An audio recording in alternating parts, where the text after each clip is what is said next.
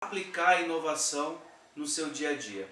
Então aqui hoje eu quero discutir com vocês, trocar um pouco de ideias sobre a inovação. Ah, Para início, né, eu gostaria de falar de um estudo né, que o Sebrae fez em 2016 relacionado ao tempo de vida útil das academias. Cara, é um estudo muito interessante. Por quê? Geralmente, a maioria dos comércios né, tem, tem um tempo de vida útil. E, e a, as academias, né, o tempo de vida útil dela é, é, é relativamente muito menor do que qualquer outro tipo de comércio.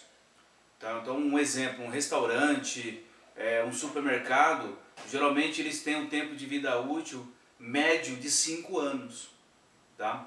A, já a academia não. As academias, o tempo de vida útil, dois anos, de apenas dois anos. E dependendo da região, é, esse tempo é bem menor.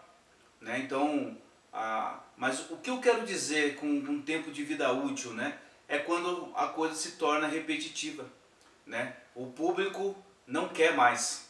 Né? Então, o público está procurando algo diferente. Então, esse tempo que você tem é o tempo para você inovar. Sempre trazer coisas novas né, para os seus clientes. Tá ok? Então, inovação é necessidade de sobrevivência.